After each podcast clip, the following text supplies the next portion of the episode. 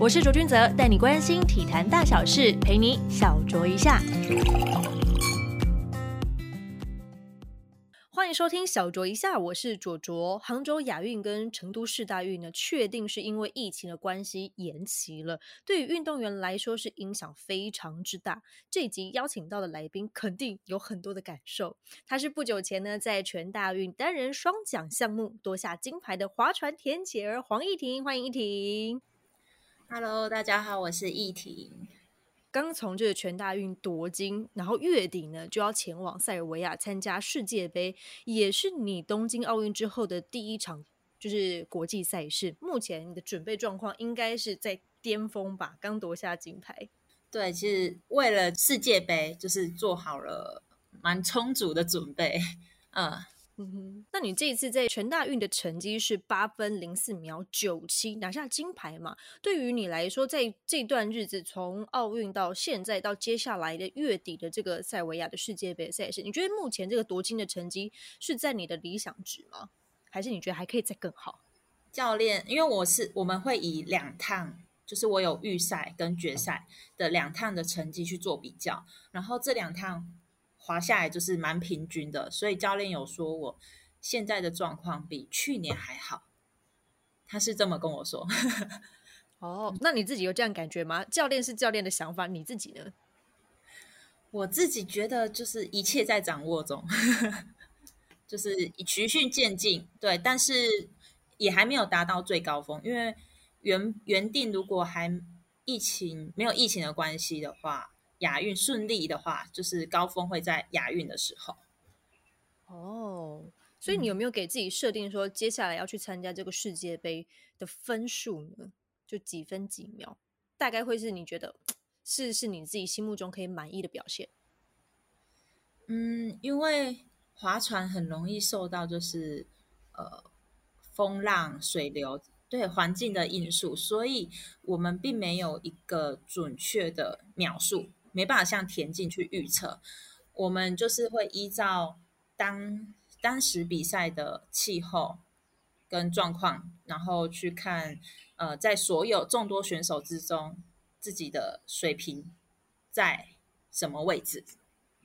哦，就会先去跟其他就是国家的选手来去做一个比较，这样子。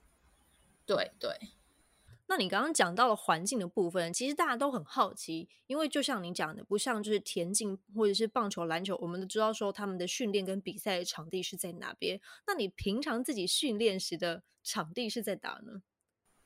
我平常都在宜兰的东山河这边训练。嗯嗯哼，因为你刚刚有提到说受天气的情况，其实影响会蛮大的。你会选择在宜兰的原因是什么呢？因为就大家的就是刻板印象啦，会觉得宜兰就是一个很常下雨的地方，会不会对你的就是训练上面造成一些不便？下雨我觉得还好哎、就是因为比赛就比赛就算下雨也是要比。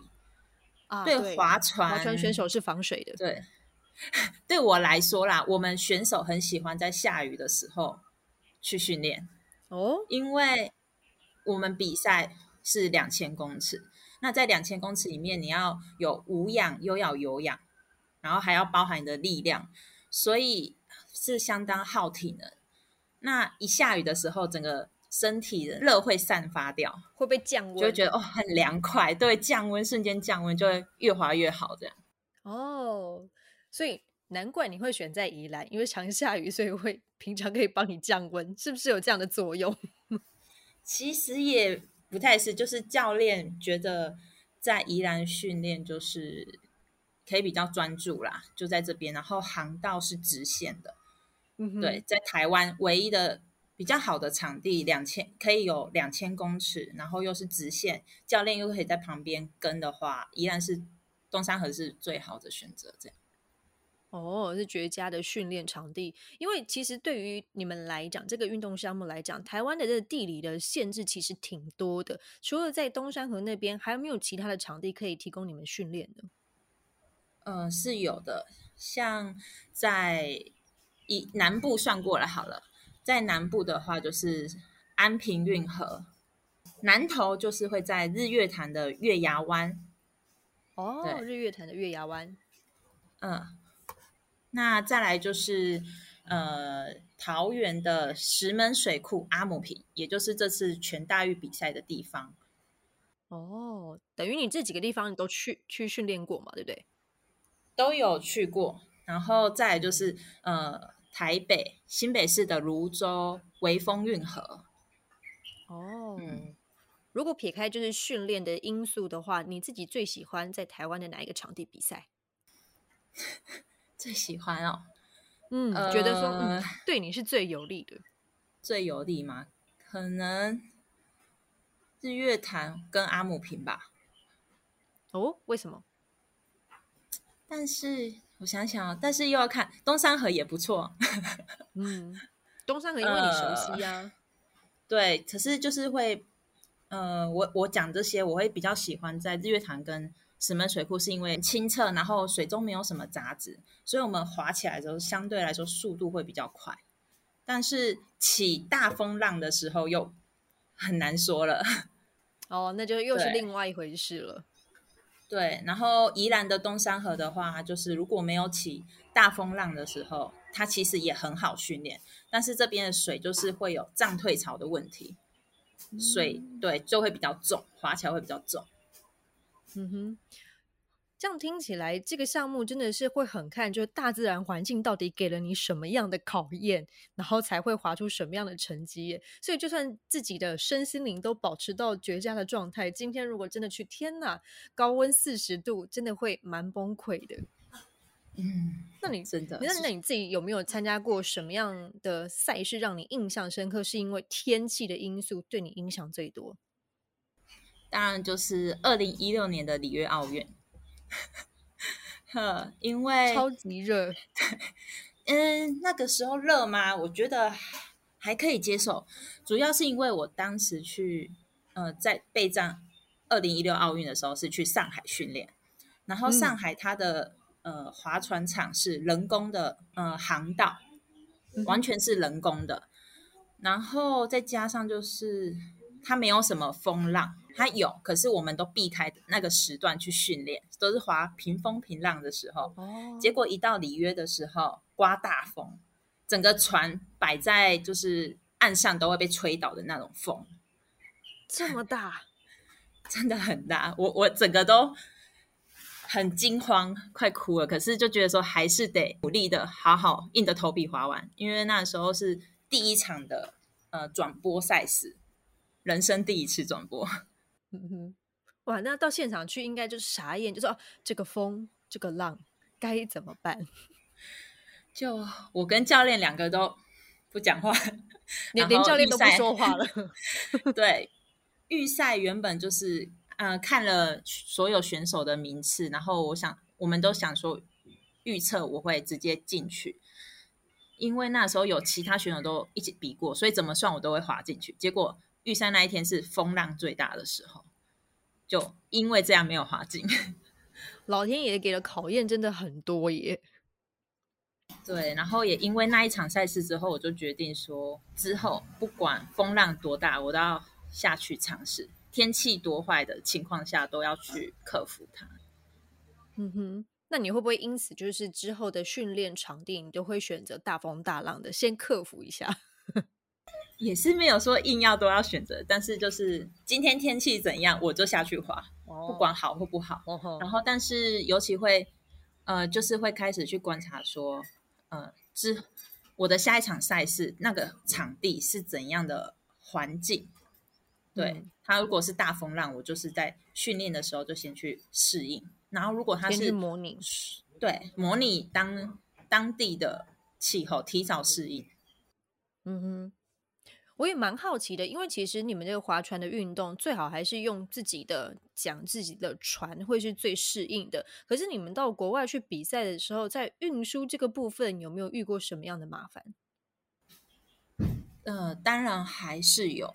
那但是我们通常会运船船桨出去的时候，都是在比如说资格赛或者是亚运会这两个赛事，我们比较会把船艇运出去。那像去参加呃亚锦赛啊、世界杯、世锦赛这些比较远的国家，我们可能就是跟大会租船。对，然后我们租船的时候，我们会先去找在台湾有相关嗯相同型号的船，先在台湾先适应，所以到那边就不用再重新去适应器材。哦，因为器材对你们来说就蛮重要的啊。对，然后如果要说遇到困难的话，也是有，就可能在台湾原本，呃，我们设定就是要租后机翼的新型的讲架，结果到比赛当地的时候变成前机翼的讲架，它是旧旧式的，就等于说我的整个身体发力状态要重新去做适应，对，因为那个重心就完全都不一样了耶。对，发力方式完全不一样，然后对，然后那一场也是原本就是会得牌，结果完全没有得牌。对，老天爷的捉弄啊！对，那再来就是在东京奥运的资格赛，因为疫情的关系，他们就没有开放让我们运船，但是我不知道是资讯，就是疫情关系，所以资讯有误。因为我们后来是看到其他国家都运自己的船船桨过去，然后我们就只能跟大会租船，然后那时候租到的船居然还是就是有问题的，就讲价是整个破掉，对，已经脆掉坏掉。我就想说，我怎么会？呃，我我觉得感觉很好，可是我下去滑怎么滑都不对。嗯，然后教练也很一直帮我在就是调调器材，对，调了很久，然后最后发现说。是器材关系，当时的物理治疗师刚好会英文，他就跟大会还有厂商反映，反映了好久之后，终于肯给我们一个至少是好的奖，没有损坏的器材，没有全新，但至少是不要有瑕疵吧？对，然后也因此顺利拿到就是取得资格。嗯，对，哇，这这个这一段故事真的是。蛮荒唐的，因为有的时候会因为器材，你明明都已经准备好了，然后却在现场遇到这样的状况，会觉得这老天爷真的是一直在跟你开玩笑，always 在跟你开玩笑。那时候就大家都很紧张，然后我自己也就怎么办？我想我得稳住，还有几天的时间可以去克服。嗯，真的。那除了就是这些器材上面的一些，就是算是优劣势吗？其他的还有刚刚聊到，就是环境的部分，不管是气候啊、水的清澈度啊等等，你自己在就是训练的过程当中，一定有很多的就是伤痛嘛，包括手上就非常多的茧啊、破皮啊、水泡啊等等的。除了就是我们知道这些日常的伤势，还有哪一些部分是在划船运动项目上面最常会遇到的一些状况呢？呃，以我们就是划了那么久来说。当然就是椎间盘突出，可能会有压迫啊之类的，嗯哼，然后会导致就是呃脚麻，然后我们无法坐着，完全无法坐着吗？就很痛，就很不舒服。因为我我自己有这样经历过，连坐车我都没办法坐。天哪，你只能选择趴着的。学我的学妹也有这样过，她就是选择一直趴在床上。然后我们就是最痛苦的就是坐车，因为你坐车要长时间坐着，你就没办法一直动。嗯，对。除了这个以外，划船还会最容易发生就是热肩肌拉伤，有一点疲劳性，对，有一点疲劳性的呃撕裂伤。国外是都骨折比较多，因为可能他们力量真的是太大了，会划到骨折，把自己弄到骨折。对，大多是这两个。嗯，你们会严重到就是在椎间盘突出这个问题，会是需要到开刀的程度吗？以前认识的学长姐是都有选择开刀，但是到近期我们都选择保守治疗，就是用物理治疗的方式去解决。所以我跟我的学妹们都没有开刀。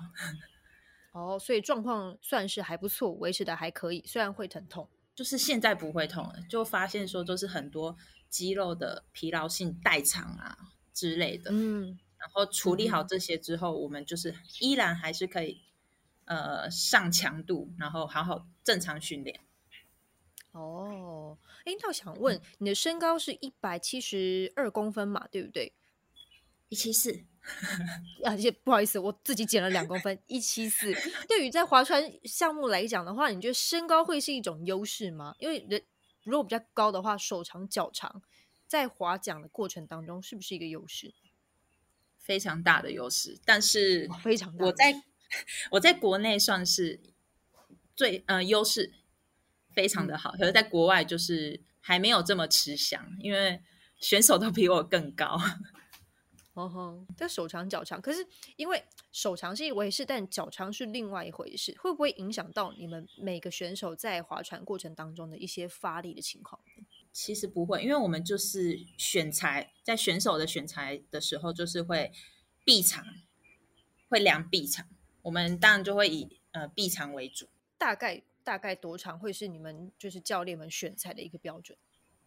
教练通常都会选择臂长。长于身高，臂长加起来比身高还要长。哇塞！以教练他在选材的过程，我就会发现他会找，比如说哦，身高一百七好了，但是他臂长可以到一七五。哦，类似这样，这点还蛮重要的。哦，这是比较特别地方。如果接下来如果大家有在观察，就是划船运动的话，可以稍微看一下选手们的身材。那其实，在选择就划船作为你的专长项目之前呢，其实呢，你也有玩过田径运动。很多选手都是因为加入田径队，然后发现自己对于就是运动有一股热忱。你也是其中一个。但你是什么样的契机加入田径队？然后之后呢，又转到水上的运动？哦，我从国小四五年级吧，就很喜欢跑步。很爱呃参加什么运动会啊，然后再就是参加校队，然后到高呃国中的时候也一样是田田径队，都是嗯哼都是被学校的老师相中，就说哎你要不要来田径这样，然后之后就是感觉会 跑很快，对，然后教练都这样子，然后也有尝试排球，可是排球我就觉得协调不是很好。后来就放弃，还是喜欢田径。那再来到了要升学高中的时候，对教练就是建议我转换跑道，先去练击剑，考击剑。嗯，所以我击剑 还练了击剑。这个教练这个想法会太跳动了，因为他觉得田径竞争的对手太多了。对，在练的人太多了，他觉得就是我的身材也很适合去练击剑，因为身击剑也是属于就是要手长脚长。嗯，对对，没错。嗯，然后后来参加了一场比赛，就是我也训练了半年，然后参加一场比赛之后，发现自己嗯没有很热爱极简。嗯哼，可能是密闭式的关系吧，都很封闭，在室内训练。嗯哼。后来呢，就是发现之后，就跟了双方击剑跟划船的教练说，我想试试看划船。对，那时候水里三公就是还有一个划船的项目。嗯哼，那教练就说：“好啊，那你来练两个礼拜看看，给你试试看。”然后只给你两个礼拜的时间。对，他说你要好好练，然后给你试试看哦。结果一练就练到毕业，然后还升大学，这样哇。但是你你在练完击剑之后，你没有想说要回去田径场吗？没有，但是我有回去比那种县运会。那个时候的田径成绩是好的吗？我其实我成绩都还，就只能在县运拿拿名次。但是对，但是有发现击剑练完，我练了划船，然后再回去跑田径的时候，成绩更好。对哦，上的更快爆发力了。有氧哦，我忘记说我。呃，以前是练八百一千五，哦，八百一千五的，是耐力很好，所以转到划船之后，反而衔接的很好，因为划船是两千公尺。对，哦，所以因为这个原因，你就练了那两个礼拜，然后你就彻底的爱上这个水上运动了吗？也不是练了那两个礼拜，就是主要有跟家里的人、跟爸爸讨论。爸爸就就有告诉我，他觉得说我练了田径，又练了击剑，然后最后又练划船。他觉得说我在正要起步的过程中，我就一直换项目。他就告诉我说，你要换划船可以，但是你要做，你就要做到最好，你要在顶尖，你要在人家前面。哦，等于是给你一个就是最后的一个通牒就对了，不要再换项目了。对他就是这样跟我讲，我说好，然后你就把这个头给洗进去，然后就一直洗到了现在。那个时候也是因为有一些目标，就觉得说，呃，学姐他们都去比，学长姐去参加亚运会，然后都可以在报纸上面看到，说哇好厉害哦，也好想要成为像学长姐们一样厉害的人，嗯就是又可以让父母亲觉得感到骄傲，这样嗯，成为很很耀眼的存在。对，就朝着目标这样慢慢的前进，然后没想到就是比赛一场比一场滑得更好，然后也嗯累积了自信心。就因为成绩越来越好，你也越来越喜欢这项运动，对吧？对，就是从中获得自信。嗯，不过你过去是比较着重在就四人单桨项目的部分，是因为二零一零年就是遇上了车祸，右手脱臼，当时完全没有放弃想走运动员这条路吗？当时只有想到说，惨了，我再也不能运，不能划船了，因为当时成绩是最高峰，在我觉得人生最高峰的时候受伤，我想说，我再也不能划船了吗？后来也没有想要放弃，耶，因为教练还有队友们，就是都蛮支持我、鼓励我、陪着我，就是最低潮的那段时间。教练就跟我说，因为我当时吓到，我跟他说我手断了。他就说是断了还是脱臼？我说我不知道，我的手不能动。然后、后来我就跟教练说，我会不会再也不能划船？他就说不会，你这个很快就可以回来，回来赛场，这样回到训练场上。我想说怎么可能？嗯那当时就是打石膏，然后一拆掉的时候，我也是回去训练。那我就觉得说，哇，我真的就是整个手萎缩，就是弯曲要摸肩膀，完全摸不到的状态。我想我这样怎么划船？对啊，就是摸不到。后来就是慢慢的复健，复健到后来可以碰到肩膀，然后可以发力。之后我也有告诉自己说，嗯，好吧，我既然现在整个能力完全都归零，那我就把自己当做从头来过的那种感觉，我就当自己是初学者。但也是因为这样子，所以你才从原本四人单桨换成就是单人的项目，对吧？对，因为那时候滑单桨手都会痛，完全没办法发力。然后教练就想说，那我就去试试看单人艇滑双桨。对那你自己在就是双人跟单人都有取得不错的成绩，这两种竞赛方式，你自己有什么不同的感受呢？嗯，我觉得多人艇以多人艇来说，大家有个向心力，然后压力可以平，就是分散在每个人身上，不会说永远都是我自己一个人扛着。对对，然后还有在你比赛过程中，你快要放弃的时候，队友会互相鼓励，就是互相呐喊，是哇，呃，他们一喊我就有力的那种感觉。然后要不然就是我会想说，他们快放弃不行，我得鼓励他们。嗯，对，那当自己滑的时候，就会发现说，赛前的压力，然后比赛中很累，然后压力也非常大，之后全部都只能靠自己。自己得名的时候会很有成就感，会比团体赛来更有成就感。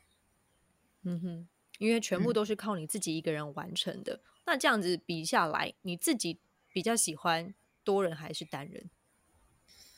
哇，我灵呢魂拷问。以前喜欢多人艇，现在喜欢单人艇，但是但是可能慢慢都会喜欢多人艇。老的时候，再老一点的时候，三十二岁而已，还好，还好。四十岁的时候就会喜欢多人听，因为需要大家的鼓励。嗯，但现在还年轻，所以喜欢就单枪匹马跟其他的选手拼斗的感觉，是这样子吗？对，可能就是因为平常训练的时候，就是在水上两个小时，我两个小时都不会讲话，因为没有人跟你讲话，我自己滑，我只能自己教练。顶多在岸边给你就是一些指示。对，教练会给我指示，但是其实我们在滑过程中速度很快，然后又有风声，然后自己又喘息声，又很累，根本听不到教练在讲什么，然后就觉得说好吵，教练真的是太吵了，我累到不行。然后滑完就跟他说：“你刚刚讲什么？我真的听不到。”对之后他只能换成写大字报。要提醒你说，看这边训练的那个，这样子你们其实训练上面还蛮困难的，因为你们就是环境就是很吵杂，只听得到自己很大声的心跳声的情况之下，教练要在当下给你们一些就是一些指导，不是那么容易耶。对，我们就会跟他说，老师你要怎么喊，我们会听得比较清楚，然后要不然就是会用，老师都会，我们都会简简单喊几个字，比如说水下力量。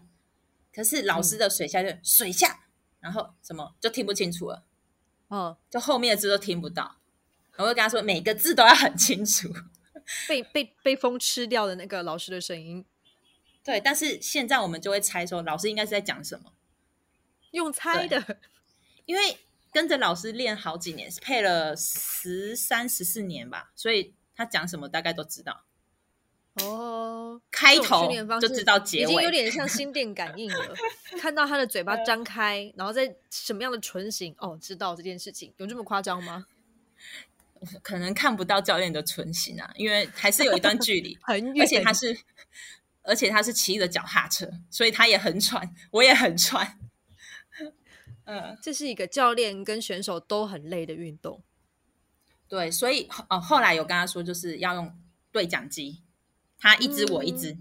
你们会不会在训练的过程当中，因为你们长时间都必须要在就是运河上面嘛？那你们也不是那种随随便便可以下来去上洗手间或是补充一些营养的。那你会在船上放什么东西呢？零食的能量 胶。我们以前会放，以前还年纪小的时候会放饼干、面包。然后现在。长大会放一些能量棒啊，或是呃及时补充的一些营养品，果胶之类的。哦，就跟就是铁人三项一样，就在训练的过程或者比赛的过程当中要补充一下。比赛当然是不能补充了，已经没有时间了。在训练的时候可以在上面补充一下，再继续。至少在你们训练这两个小时的时间里面，可以就是补充一下能量。对。对，大概是这样。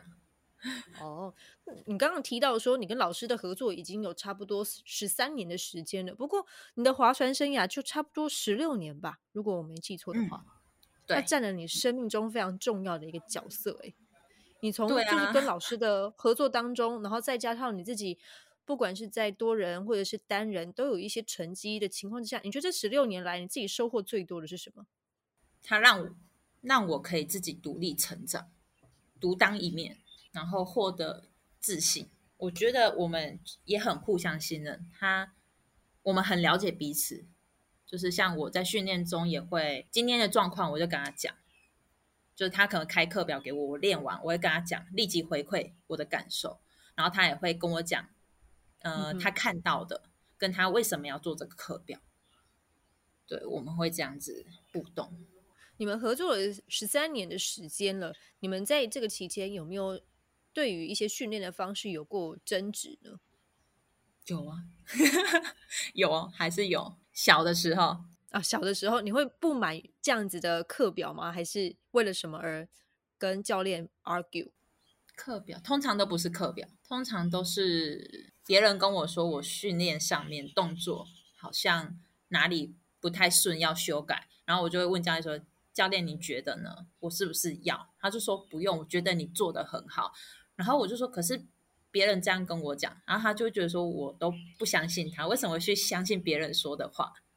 大概都是这个。就年纪还小的时候，会很容易听到旁边人给你什么样的建议，你就会想要去好像做一些调整，对吧？对啊，小时候，现在就好一点。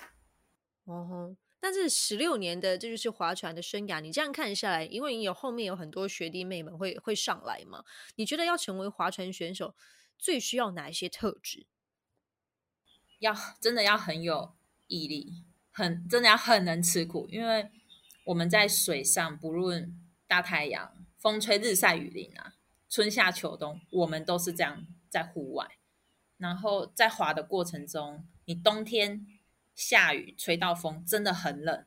夏天的时候，气候是台湾的气候是湿又闷又冷，然后真的很不舒服。而且我们水水面上待在水面上一待就是一个半小时至两个小时，真的会蛮蛮不舒服的，很热。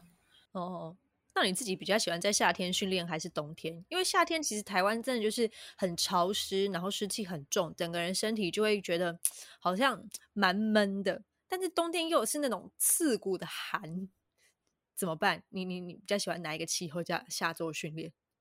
我比较喜欢冬天诶、因为冬天的时候虽然很冷，可是你一运动的时候，你身体就暖起来了，就会刚刚好。因为你在训练的过程当中，你一直在动的话，其实可以就是抵抗那个寒冷的感觉。对啊，那夏天就是你一出去一抬船，你就整个热到不行，已经满身大汗。而且我们夏天在水上训练是可以练到 抬船就已经累了，就是对，我们可以练到袜子都可以湿掉那种，就全身都是就都是汗。哇塞，真的是一个蛮蛮看老天爷今天给不给面子，能不能够做好训练的一个项目哎。对，真的。那也想问一下，就是去年就是参加东京奥运之后，其实媒体的关注度大增，而且你还在就是冬奥是刷新个人的一个记录嘛，也让更多人了解就是不同项目以及运动选手。你自己觉得在参加过冬奥之后，在你的生活或是训练比赛当中有没有产生哪一些变化？回来的时候，我觉得有，嗯，更嗯、有让更多民众知道我，尤其是在宜兰这个部分，呃，有些民众都知道说，哦，你就是在东山河划船那个女生嘛，那个单人艇，好像有参加过奥运，然后他们还说我有看到你比赛，这样就有得到民众的支持。嗯，有点身为宜兰人骄傲，说他都在我们那个东山河训练啦，我我们我们这边出产的。对他们都会说我是宜兰人，但是我就是其实在这边训练，很长时间都在这。他们已经把你当成是自己人了。对啊，因为今年很可惜，因为疫情的关系，所以就是杭州亚运原本有定下哪一些目标嘛？那现在确定联赛之后，你跟团队啊，或者是就是国训中心那边，或者是给你们这些资源的一些后勤单位，怎么样去安排后续呢？原本我自己设定就是要拿金牌，就是要夺金，就是因为上一届是第二，所以这次想要拿看第一名。知道延期之后，其实说意外吗？也感觉有大概猜测到可能会延期，但是没有想到来的那么快。对，对啊，啊，调整一下心情之后，就觉得说，嗯。哦，也好，我去年刚比完奥运，其实整个状态是蛮累的。然后到今年三四月的时候，才慢慢从低潮走出来。对，那延期之后，我觉得说刚好有更多时间可以去细修自己的一些呃技术，或者是增强自己体能的部分。原本就是设定要去比世界杯，所以我们世界杯比完之后。可能会教练会再看国内有比赛我们就比，国外有比赛我们也去比，大概是这样。那一切都还在等国训通知。哦，原来是这样子。那你你们现在因为会去出国去比赛嘛，在疫情上面的考量上，你自己的心情会不会受到一些影响？就是做好防疫，我们自己已经想好步骤，就是照着之前去比赛这样子。嗯嗯，照着之前去冬奥的状态吧，因为那个时候也是防疫措施蛮严格的。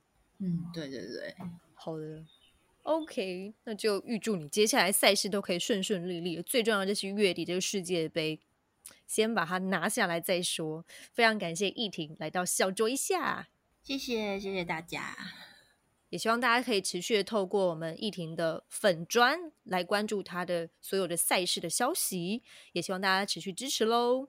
谢谢依婷，谢谢谢谢小卓。